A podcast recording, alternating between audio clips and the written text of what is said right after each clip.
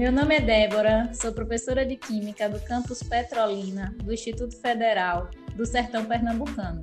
Estamos aqui hoje para entrevistar a professora Andréa de Vasconcelos Ferraz, da Universidade Federal do Vale do São Francisco. É um prazer estar aqui com a professora Andréa hoje para a gravação de mais um episódio da nossa série de podcast entrevistando os pesquisadores da nossa região. Seja muito bem-vinda, professora Andréa. É um prazer estar contigo aqui hoje. Prazer todo meu, professora Débora.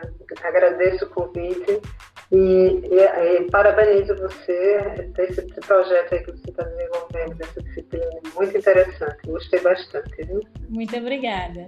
A professora Andréa de Vasconcelos Ferraz possui mestrado em Química e Biotecnologia pela Universidade Federal de Alagoas e possui o doutorado em Ciência dos Materiais pela Universidade Federal de Pernambuco. Atualmente é professora adjunta da Universidade Federal do Vale do São Francisco, atuando principalmente no campus Juazeiro e também como docente permanente do programa de pós-graduação em Ciências dos Materiais. A professora Andrea tem larga experiência na área de química, com ênfase na pesquisa em polímeros e colóides, atuando principalmente nos seguintes temas: porcelanatos, reciclagem de resíduos industriais e também trabalha com resinas poliacrílicas. A professora Andrea vale ressaltar também que tem experiência na área de ciências dos materiais como um todo, principalmente dando ênfase em materiais cerâmicos, compósitos e novos materiais. Professora Andrea, eu gostaria que inicialmente a senhora falasse um pouco sobre o seu grupo de pesquisa. O grupo de pesquisa que a doutora coordena, qual é a missão desse grupo? Quais são os laboratórios e espaços que são utilizados pela equipe que faz parte desse grupo de pesquisa? A senhora poderia falar um pouquinho sobre a equipe? Pois não, Débora. O grupo de pesquisa que eu coordeno é o grupo de pesquisa em novos materiais GEPEN. É um grupo cadastrado no CNPq e ele tem como missão, você já falou aí, não é, no caso, desenvolver assim, a sustentabilidade de novos materiais, trabalhar com resíduos, né? de formar pessoas, alunos na área de pesquisa, incentivar esse lado de pesquisa nos, nos nossos estudantes né? da, da Univas e de outras instituições, de forma geral, certo? criar um ambiente assim, institucional que proporcione uma aproximação dos institutos de pesquisa com, com empresas da região, capacitar recursos humanos, integrar competências. Isso é a finalidade do GP. Okay? Os laboratórios que nós trabalhamos, temos um laboratório lá no, no Instituto de Pesquisa e Ciência dos Materiais, que é denominado LACAME.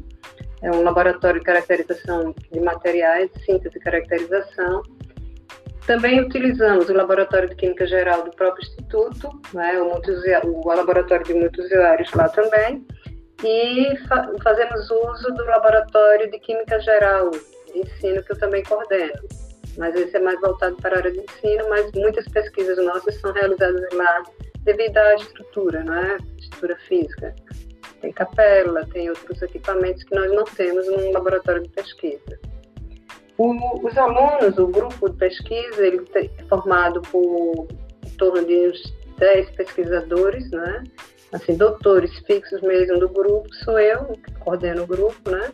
Tem o professor Isnaldo, o professor Rodrigo Ramos, temos a Amanda. Amanda, inclusive, é uma, uma ex-aluna de vocês, que fez mestrado conosco, doutorado conosco e, e atualmente é professora da, da universidade, faz parte do grupo de pesquisa. Né? Foi muito bom trabalhar com a Amanda. É, está sendo muito bom trabalhar com a Amanda, né? Temos também outra professora, Letícia, temos o Guilherme, todos são doutores e fazem parte desse grupo de pesquisa. Alunos, atualmente, nós temos dois com doutorado, fazendo doutorado, né, do próprio Instituto de Pesquisa e Ciências Materiais, que é o Lucas e o Adjan, fizeram mestrado conosco, continuam no doutorado. Temos de mestrado, temos três alunos, três alunos de mestrado atualmente, né, foram os que defenderam, lógico de iniciação científica, nós estamos com três também. Isso são os que têm bolsa, né? Todos os alunos têm bolsa. E, e também damos apoio a outros alunos, assim, de outros professores, né? Trabalhando em trabalhos correlacionados. Inclusive, temos uma interação com a UFPE, com a Amanda, inclusive, fez o doutorado lá, com nossa orientação aqui. E temos interações com o próprio IF Sertão, inclusive com você, Débora, que a gente orientou, né, a Tainá, que foi aluna de vocês também daí. Fazemos interação também com o CETEN, né, e com as indústrias do polo gesseiro, especialmente a indústria gesso mineral limitada. Além do que também temos interação com a Embrapa, não posso esquecer da Embrapa, com a pesquisadora Paula Tereza, a gente tá, faz alguns projetos em comum. Certo, que maravilha, né? Um grupo bastante grande, com certeza com pesquisas em diferentes áreas, né? As áreas que nós estamos trabalhando ultimamente, né, são os materiais como material cerâmico, como você mesma citou. Dentre o carro-chefe deles é o gesso, né? Porque a gente tem um, um, uma interação muito grande com o polo gesseiro, com projetos aprovados. Inclusive, alunos nossos vão estagiar lá, estagiar lá no polo gesseiro. Né? Então, o que é que a gente pesquisa? A gente pesquisa novos produtos a partir do gesso, né? já que eu trabalho com a série de síntese e caracterização.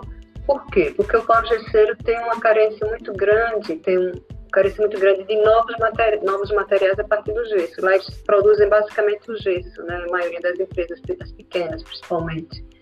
E, além do que, a parte educativa, que nós também prestamos assim, assistência a eles em termos de uso de EPIs, esses, esses, essas, essas ações assim, mais educativas. Né? Mas também trabalhamos com o resíduo do gesso gerado, que é um problema muito sério, né? que o resíduo do gesso polui o solo, né? alterando seu pH. Então, a gente também reutiliza esse resíduo, faz pesquisas nessa área de reutilização de resíduo, faz pesquisa produzindo novos compósitos a partir do, do gesso e compósitos a partir do gesso. Com que finalidade? De melhorar suas propriedades mecânicas, a, a aplicação mesmo do gesso e gerar novos produtos, né? Inclusive, o cuidado que esse grupo tem de pesquisa é, ao produzir, querer produzir um novo compósito, um novo material, o cuidado é que esse novo material ele não se torne mais agressivo ao meio ambiente do que o próprio gesso ao ser lançado. Então, essa preocupação de sustentabilidade o grupo também tem bem forte. Que maravilha, né? Um grupo bastante amplo e também com materiais, produzindo materiais aplicados, né? Essa interação, essa parceria com outras instituições e com as empresas também, que torna o grupo mais importante ainda para a região. Com certeza, né? Nesse sentido, professora, a senhora começou né, a explicar para a gente quais são as principais pesquisas realizadas. Dentro dessas pesquisas, quais são as principais análises que a equipe realiza? Quais são as técnicas de caracterização importantes para determinar as propriedades, as características desses materiais que são desenvolvidos? De repente a senhora pode focar nesta pesquisa que a senhora citou em relação ao gesso, que é tão importante e que tem parceria né, com a indústria. Veja, Débora, ah, os equipamentos que nós dispomos lá na, no Instituto né, é de fração de raio-x, RX, que nós usamos bastante para determinar ah, o comportamento cristalino do material, né? Estrutura cristalina. Também temos lá o microscópio, microscópio eletrônico de varredura, que a gente faz bastante uso. Usamos também a técnica de FTIR, que muitas vezes eu já usei com você no IFE, né? Usamos também a análise térmica, nós não temos análise térmica, nós mandamos para outra instituição, a UFPE, né? fluorescência de raio-x, que a gente também manda fazer fora. BT. Então, são várias técnicas que nós usamos para caracterizar o material. O que é importante a gente saber? Ah, muitos pensam assim, tem só por fato de ter um, um microscópio eletrônico de varredura, o MEB, né? Ah, então a gente vai fazer o MEB. Não, a gente tem que ter ciência que a técnica vai ser usada em função do que você quer caracterizar. Então, um pesquisador ele tem que ter ciência do seguinte, é, tem esse material, o que é que eu quero determinar, e a partir daí eu vou caracterizá-lo para que elucide aquele, aquele meu problema, né? Vamos supor, se eu quero determinar a estrutura, eu vou usar praticamente todas essa, essas técnicas juntas, porque elas vão me dar informações não é, que sejam pertinentes para o desenvolvimento da pesquisa. Com certeza, é saber qual a técnica utilizar baseado naquilo que a gente quer conhecer do Perfeito. material, né? A senhora poderia falar então um pouquinho sobre essa técnica instrumental tão importante para a área de materiais, que é a microscopia eletrônica de varredura? Poderia falar um pouquinho, professora, sobre a importância do MEB, um pouquinho sobre o seu fundamento, as vantagens e desvantagens comparadas com a microscopia óptica e também com a microscopia eletrônica de transmissão? Posso sim, Débora. Veja, desde o início, né, a principal função da microscopia é tornar visível o que o olho humano não, é, não consegue ver, certo? A função da microscopia é essa. Então, antigamente usava-se muito que lupa, não é isso? Usava-se lupas para fazer isso aí. Depois veio o microscópio óptico. Né? O microscópio óptico ele vai utilizar o quê? Ele vai iluminar o objeto com a luz visível, ou UV, né? Mas ele tem um limite assim, máximo desse microscópio, né? Ele não, não é um microscópio que vai abranger coisas grandes, assim, muito pequenas, tá certo? Como, por quê? Porque ele usa a luz, não é uma difração ali dentro, a luz visível, para medir, verificar essa radiação incidente do, no objeto e determinar a, aquela estrutura que você deseja ver. Esses microscópios ópticos convencionais, eles são limitados, a ter um aumento até duas mil vezes, né? E isso deixa assim, alguns detalhes da amostra que a gente menores que a gente não consegue perceber. Já aqueles, se eu quero ter uma, uma gerar uma imagem com resolução nanométrica, aí já entra a microscopia eletrônica, né? Que essa daí faz faz uso de um feixe de elétrons no lugar da luz. Esses microscópios eletrônicos, assim, de uma forma geral, eles têm um aspecto de uma coluna, assim, com a fonte de elétrons no topo, um sistema complexo de lentes magnéticas né, no centro e um porta-mostra e um detetor no final, certo?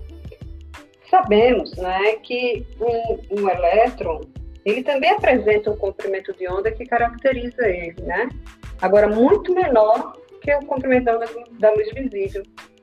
E isso né, faz com que o elétron ainda sofra, dependa da energia com que ele vai trafegar, tá certo? Com que ele vai ser colocado lá. Mas os elétrons, né, nessa, nessa seu percurso, ele interage, ele responde a campos magnéticos.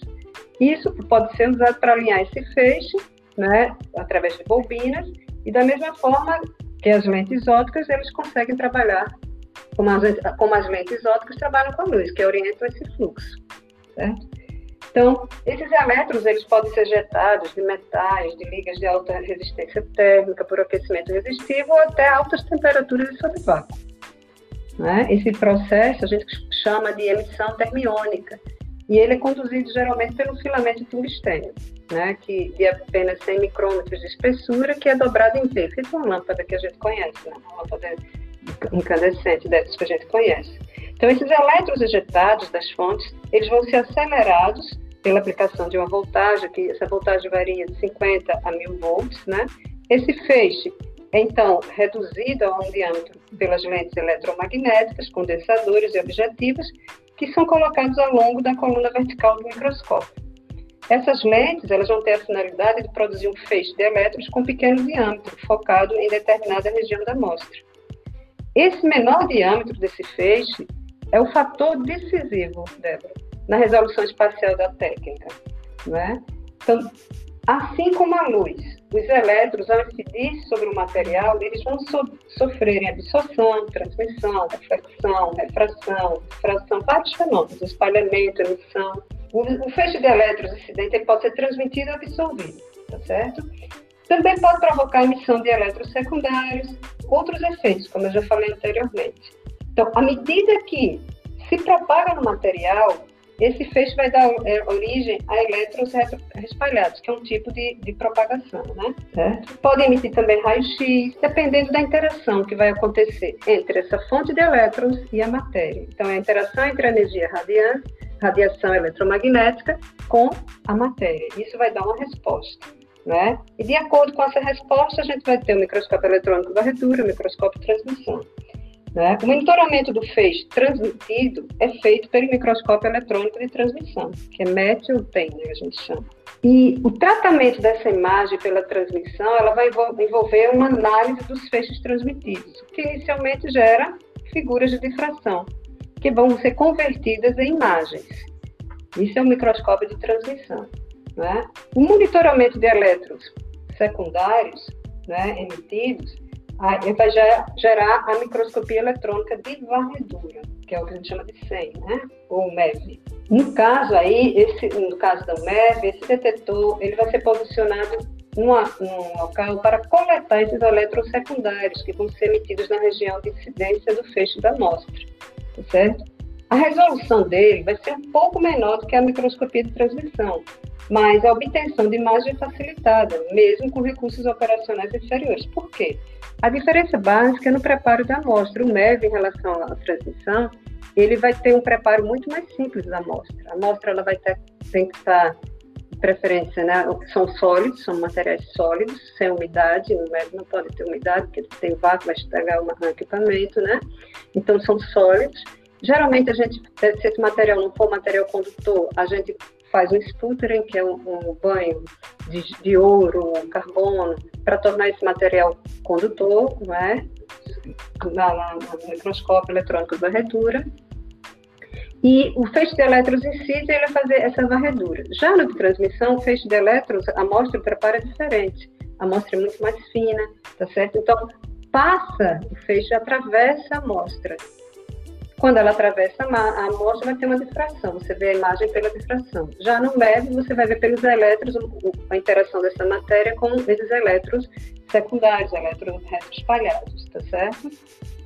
No, no, no né, ele aumenta a amostra 300 mil vezes mais do que, assim, para sólidos, né, que é para sólidos, do que no, no microscópio de óptico tá certo? Versatilidade do MEV, do uso do MEV em relação à transmissão, torna ele muito mais fácil de se usar. E também, como eu falei anteriormente, depende do que você quer analisar. Por quê?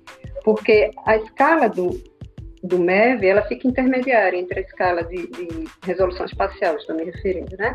Fica entre a escala do microscópio óptico e a escala do microscópio eletrônico de transmissão. Então, o MEV fica entre os dois. Então, dependendo do que você quer determinar, é interessante você escolher uma técnica ou outra. Né? Agora, o preparo do, do MEV é muito mais simples, dependendo da amostra, né?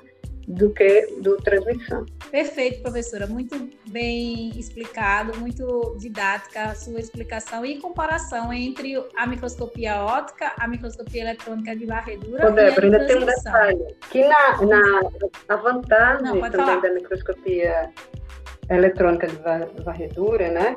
É que ela pode ser também uma técnica quantitativa e qualitativa. Por quê? Porque geralmente, junto aos microscópios eletrônicos de varredura, você também vem acoplado um sistema que a gente chama de EDS, certo? É a espectroscopia de energia dispersiva de raio-x, que é uma ferramenta de microanálise de raio-x certo? Ela utiliza como acessório no MEV, né? Um acessório do MEV. Então, ela faz uma análise qualitativa e quantitativa dos elementos constituintes do material, inclusive o mapeamento, a distribuição desse material na amostra, certo? Então, essa, essa composição de intensidade relativa dos picos de raio-x, né, que, como eu falei, pode ser emitido raio-x também, pode ser usado para determinar a concentração relativa de cada elemento na amostra, certo? Ou a concentração em comparação absoluta, no caso aí, né? Quando utilizado um padrão, você pode comparar com um padrão, tá certo?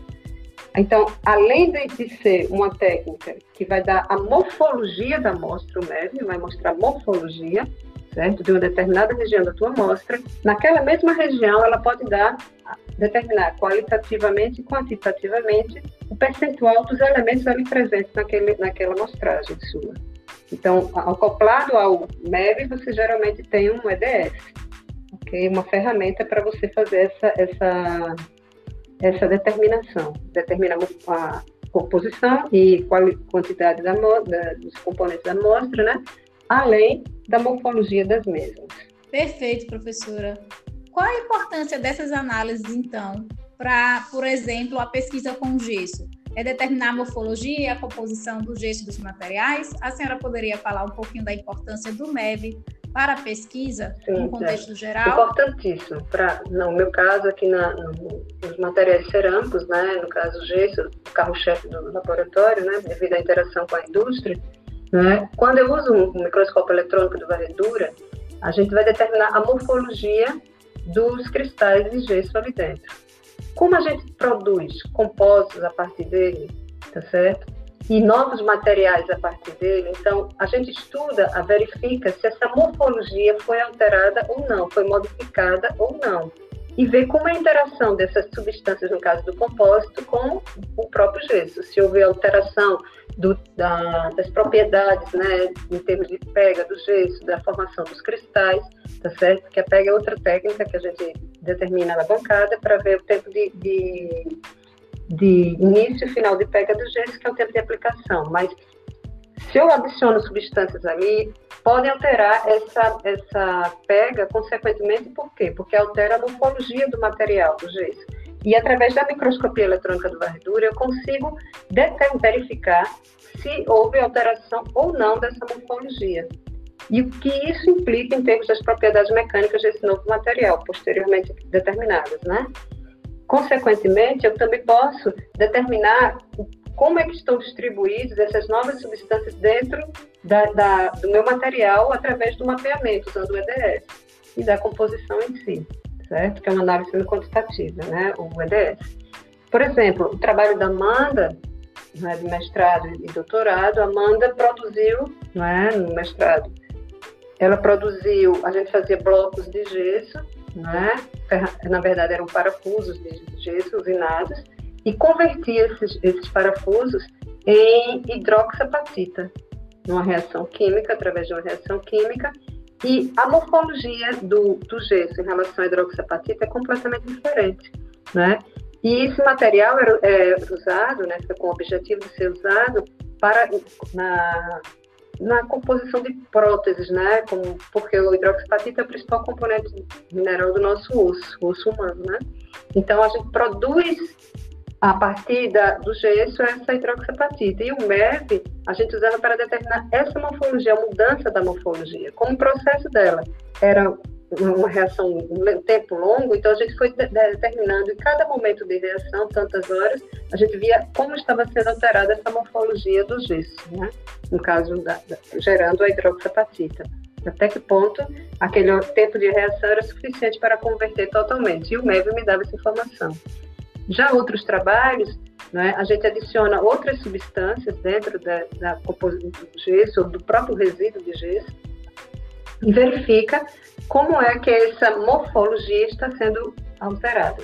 Que maravilha, professora. Com certeza ficou muito claro para a gente a importância da técnica microscopia eletrônica varredura para a pesquisa na área de ciências dos materiais, que é uma área tão multidisciplinar, não é verdade? Para a gente finalizar a entrevista, professora, eu gostaria apenas que a senhora dissesse para a gente o que um aluno da Univasf ou até mesmo de outra instituição, se for possível, precisa fazer para atuar nos laboratórios que a senhora coordena. Débora, para mim é um prazer recebê-los, tá certo?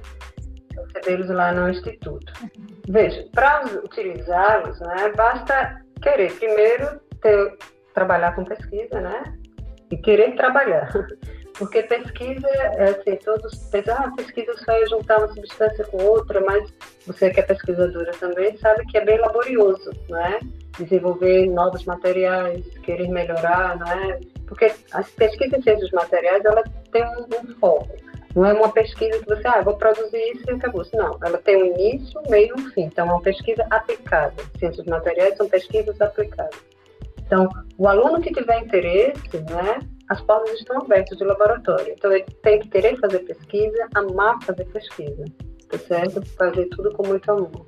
E, professora, e para a gente encerrar, a senhora poderia deixar um recado para esses ah. alunos e também deixar o seu e-mail para quaisquer contatos? Veja, o recado que eu dou é o seguinte, que eles nunca desanimem, não é? Porque controvérsias todo mundo tem na, na vida, né? Problemas, como já está enfrentando essa pandemia agora, mas que não desanime, que eles lutem pelos seus sonhos, porque a gente precisa de jovens, não é, que tenham sonhos para melhorar assim as condições de vida de outras pessoas. Uma pesquisa ela pode fazer isso, não é melhorar a condição de vida de outros. Consequentemente, ele vai querer aprender cada vez mais, estudar mais. Então, precisa de jovens que sonhem, que queiram fazer alguma coisa diferente, serem algum um instrumento de mudança nesse mundo. Então, eles podem usar a ciência para fazer isso, ajudar muita gente. E nunca desistam dos seus sonhos. Não é fácil, as coisas não são fáceis, mas que são possíveis quando a gente quer trabalhar. E o meu e-mail de contato é andrea.ferraz.univasse.edu.br. Professora, eu só tenho a agradecer pela entrevista de hoje, dizer que foi uma entrevista maravilhosa, com certeza informações super relevantes para os alunos da disciplina de análise instrumental, mas também não só para eles, mas todos os alunos da licenciatura em Química ou para qualquer outro aluno que esteja, né, em formação aí na graduação e que deseje ingressar na pesquisa. Agradeço demais a sua participação, desejo muito sucesso e parabenizar também por todas as pesquisas realizadas pelo seu grupo. Eu que agradeço, Débora, a oportunidade de, de, estar interagindo com você, né, que é um prazer, você sabe muito bem disso. Além de trabalhar com você, ter trabalhos com você, é um prazer também interagir né, num trabalho como esse aí, né, onde a gente pode, possa divulgar a possibilidade de desenvolver ciência no Vale do São Francisco. Eu acho que é muito importante. E, os alunos, a população, ela tem que ter essa noção do que faz o Instituto de Pesquisa, o que faz né, uma universidade, né, um Instituto de Ensino como o IFE, uma universidade como a Unifasco, que contribuição essas instituições dão para a região. Então, é uma oportunidade que você está dando, né, para que os alunos da sua instituição conheçam e, de forma geral, a sociedade, porque isso é divulgado para outras pessoas. Né? Eu agradeço demais também a professora por toda a interação sempre comigo e agradeço também à Univas como um todo por sempre ter esse contato, essa interação com o Instituto Federal do Sertão Pernambucano. Para a gente também é muito importante e muito uhum. relevante. Pessoal, fiquem ligados que este, como eu disse antes, é o último episódio dessa primeira temporada mas estarei preparando uma segunda temporada do nosso podcast entrevistando os pesquisadores. Certo, pessoal? Então fiquem ligados e nos vemos em breve.